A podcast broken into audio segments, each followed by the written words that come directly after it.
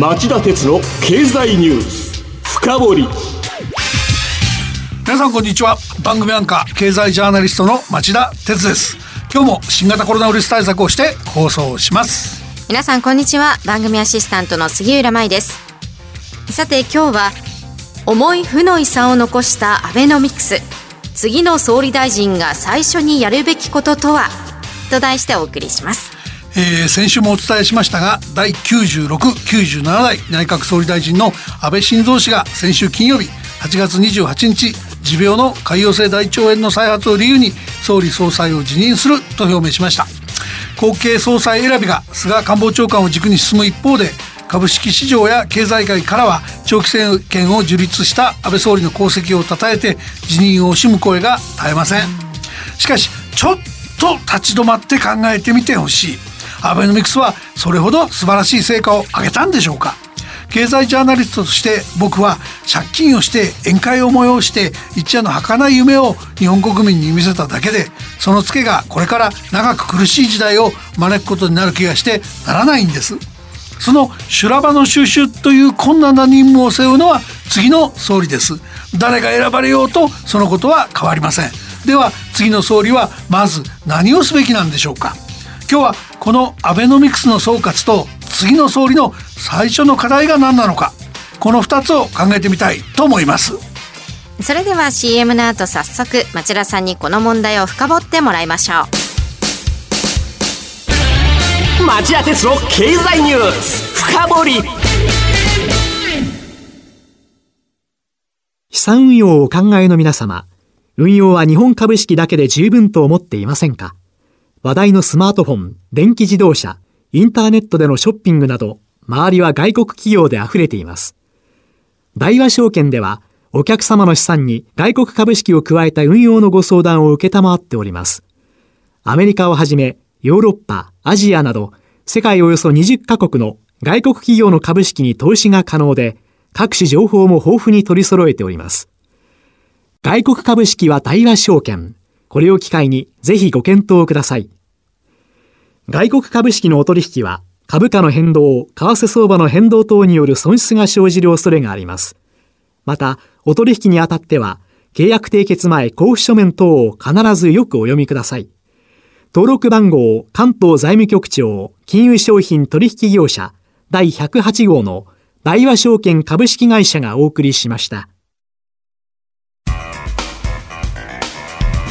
今日の深掘り町田さん、早くも1週間が過ぎてしまいました。まずは安倍総理の辞意表明騒動から振り返ってください。あの日は株価が下がりましたよね。はい、大きく下げました。先週金曜日の東京株式市場では午後2時5分頃、安倍総理辞任の意向が伝わり、日経平均株価がわずか5分程度の間に、前の日に比べ614円安まで売り込まれました。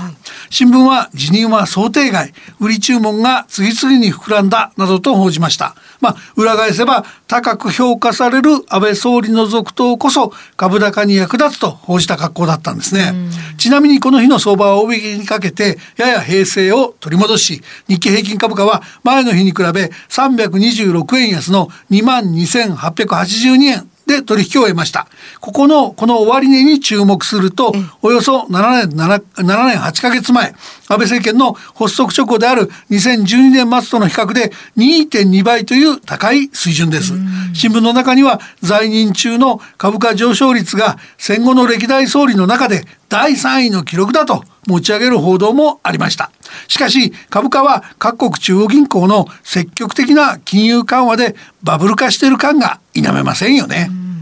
では一方経済界の反応はどうだったんでしょうか？冒頭で触れた通り経済界では表向き辞任を惜しむ声が多かったんです例えば経団連の中西弘明会長はその日のうちに大変驚くとともに心より残念に思います。県政史上最長の在任期間の中でアベノミクスの実行など多大なる実績を上げてこられましたとのコメントを発表しました。はい、関西経済連合会の松本正義会長も日本経済をリーマンショックによる落ち込みから回復させたことなどを功績として挙げています。ですがこの2人の本音は微妙じゃないですかね。中西会長のコメントには続きがあって、はい、目下我が国は感染症への対応と経済の回復との両立など重要な課題が、えー、山積しております。かかる状況下において可及的速やかに後継総理総裁が 選出され、えー、諸政策を継続的かつ強力に進めることを強く期待いたしますと即してるんですよね。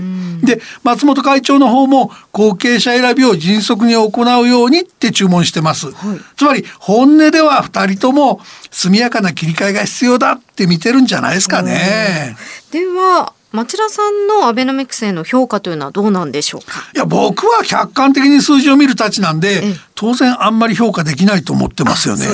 あのリスナーの皆さんもご存知の通りアベノミクスは財政政策金融政策成長戦略の3本の矢で成り立ってますよね。はい、で、えー、実感が乏しいって言われましたけどもそれでも最初の4年くらいは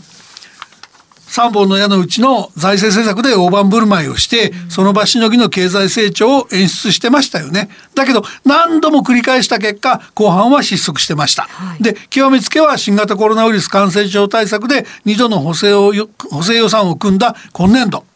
政府の一般会計総額は前年度より55兆6000億円も多い総額160兆3000億円に水ぶくれする見通しなんです。でこれ税収の見込みは63兆5000億円しかないので赤字額が96兆8000億円と。安倍政権が発足した2012年度の実に1.95倍に膨れ上がることになるんですよね。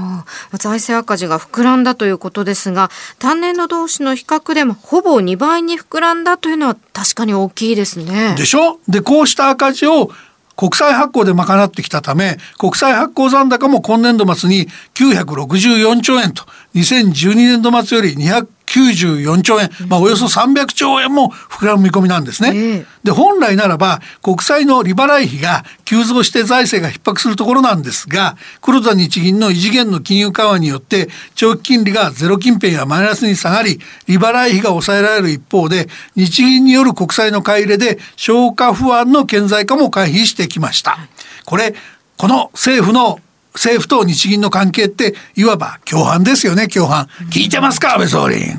問題というのはそれだけなんでしょうか？いや一番の問題は、はい、経済危機の際の出動が定石である財政金融政策を恒常的に使い時々の成長力成長率を実力よりも高く演出しておきながらですよ。肝心の第三の矢である成長戦略で成果らしい成果を上げら上げられなかったこと、ここに尽きると思うんです、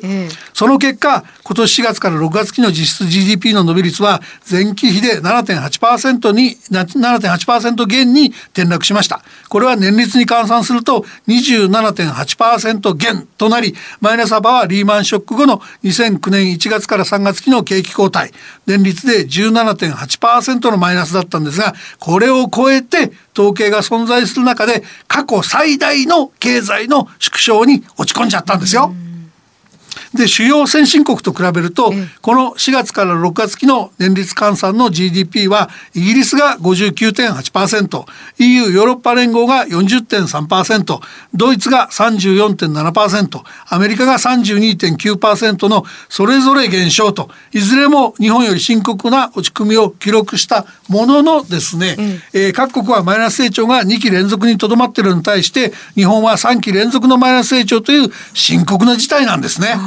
まあ、コロナ禍であるとはいえ言われてみればその通りですね。まだありますよ。それはマイナス成長に転落する前から日本経済がゼロ近辺の低成長にあいできたっていう事実です。マイナスに転落する直前の2019年7月から9月期を見ても GDP は年率換算で0.16%と欧米とは比べ物にならない低水準に沈んでました、ほぼゼロですからね、杉浦さんってってさ、はい、あの頃経済が成長してるって本当ですかって首かしげてましたよね。まあ、確かに実感が湧かなかったのにそうですね。覚えてます。で安倍政権は公約した構造改革成長力向上は実現できないままあの頃財政金融政策の度重なる出動を行いその結果コロナショックのような経済危機の際の政策出動の余地を狭めてしまった。加えて4月から6月期の実質 GDP は金額で見ると年率換算で485兆円とこれ2012年末の第二次安倍政権発足前の水準に逆戻りしてるんですね。で繰り返しますけど安倍政権は儚い宴会のために借金をして将来にツケを回したんです。この7年8ヶ月は何にも生み出さなかったのに等しいんですよね。今日はすごいですね。この町田法炸裂ですね。だってね、ええ、だってこれから潜在成長力を向上できなかったツケが回ってくんですよ、以前にもこの番組で紹介しましたが、え、イギリスの経済誌エコノミストの情報調査部門の予測によると日本アメリカヨーロッパの G7 諸国は2020 2020年7月から9月期に実質 GDP の成長率が揃って前期比でプラスに反転するものの各国と日本の間には反発力で大きな格差が生じるというんですね。どういうことかっていうと、アメリカが2017年の経済規模にそしてイギリスドイツフランスカナダの4カ国が2016年の経済規模に速やかに回復すると予測されているにもかかわらず日本は0.4%増とほぼ横ばいで2012年初頭の水準から抜け出せないっていうんですよ。これから厳しさが浮き彫りになるのにこのタイミングでやめるっていうのはまあ食い逃げですよね食い逃げ。ではそろそろ今日の本題ですが次の政権はどうすればいいんでしょうか？あの口先だけの改革はもう通用しません。はい事態の改善には次期政権による政策の抜本的な見直しが必要です。でまずはですね、ええ、経済成長には人の移動が不可欠なんです。なのでコロナショックの再発懸念がある間は感染拡大予防と成長の両立は難しいんだと、うん、そこをまず率直に認めることが出発点になると思います、はい、その上で第一の改革ですが冬場の感染再拡大に備えて強制力を持って隔離できるよう新型コロナ対策の特別措置法を再改正することが急務です。急務です。さもないとダラダラと中途半端な自粛を要請せざるを得ず停滞を長引かせかねません、うんでその次に人口移民政策の大転換やエネルギー原子力政策の再構築総じて参入規制が強すぎる経済規制の改革なども、えー、などの大転換も必要です。でアベノミクスの財政出動や金融緩和は成長期待を醸成する面がなかったとまでは言いませんけどやっぱりそれだけじゃ不十分なんですね。あの菅官房長官を軸に後継の自民党総裁及び総理選びが進んでいるように思えますが誰が選ばれようと次期政権がいわばラストチャンスでしょう。今度こそ本物の成長戦略を断行しないと10年単位で日本経済がマイナス成長に陥りかねないと僕は心配でなりません。以上今日の深掘りでした。今日は重い負の遺産を残したアベノミクス次の総理大臣が最初にやるべきこととはと題してお送りしました。番組への感想質問などがありましたらラジオ日経ホームページ内の番組宛てメール送信ホームからメールでお送りいただけます。